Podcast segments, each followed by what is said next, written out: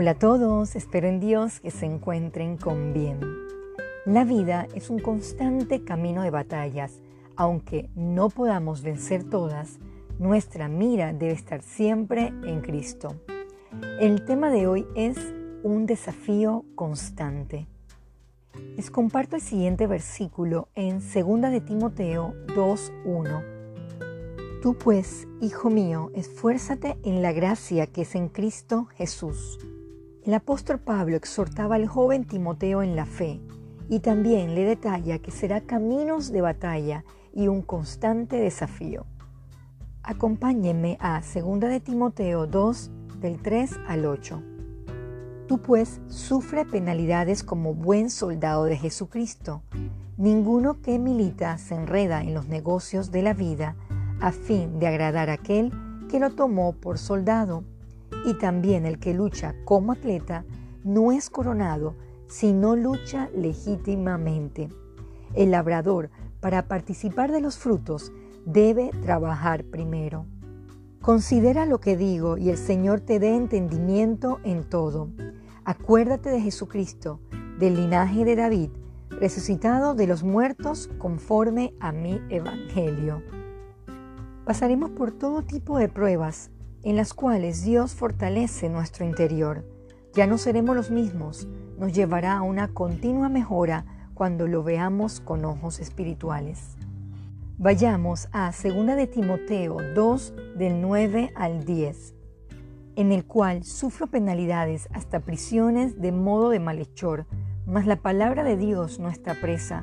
Por tanto, todo lo soporto por amor de los escogidos, para que ellos también obtengan la salvación que es en Cristo Jesús con gloria eterna. El apóstol Pablo también resistió firme en la fe, al igual que otros grandes hombres de la Biblia. ¿Cómo está usted enfrentando los desafíos? Busquemos también 1 de Pedro 5 del 8 al 10.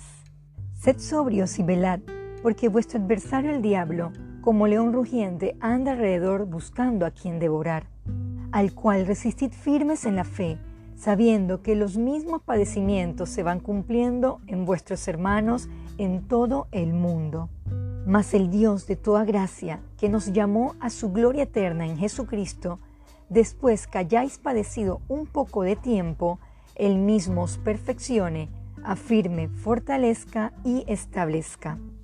El pasar por desafíos constantes no significa falta de fe o que usted está solo o en pecado. Muchos cristianos hemos pasado por fuertes dificultades, otros muchos en otras partes, al igual que usted, la están experimentando. Lo crucial es, lo estamos enfrentando confiando que los propósitos de Dios son perfectos, aunque no lo entendamos, o estamos luchando en nuestras propias fuerzas ahogándonos sin esperanza. Querido oyente, ¿está sin fuerza y su corazón desfallece? Es hora de alzar sus ojos a Dios y entregarle todo en sus manos y espere en Él. Padre Eterno, gracias por exhortarnos a través de su palabra.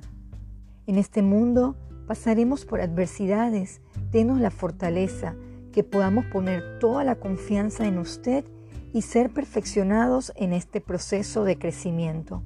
Gracias por sostener nuestra mano y darnos la valentía y esfuerzo de un atleta para continuar descansando en sus promesas.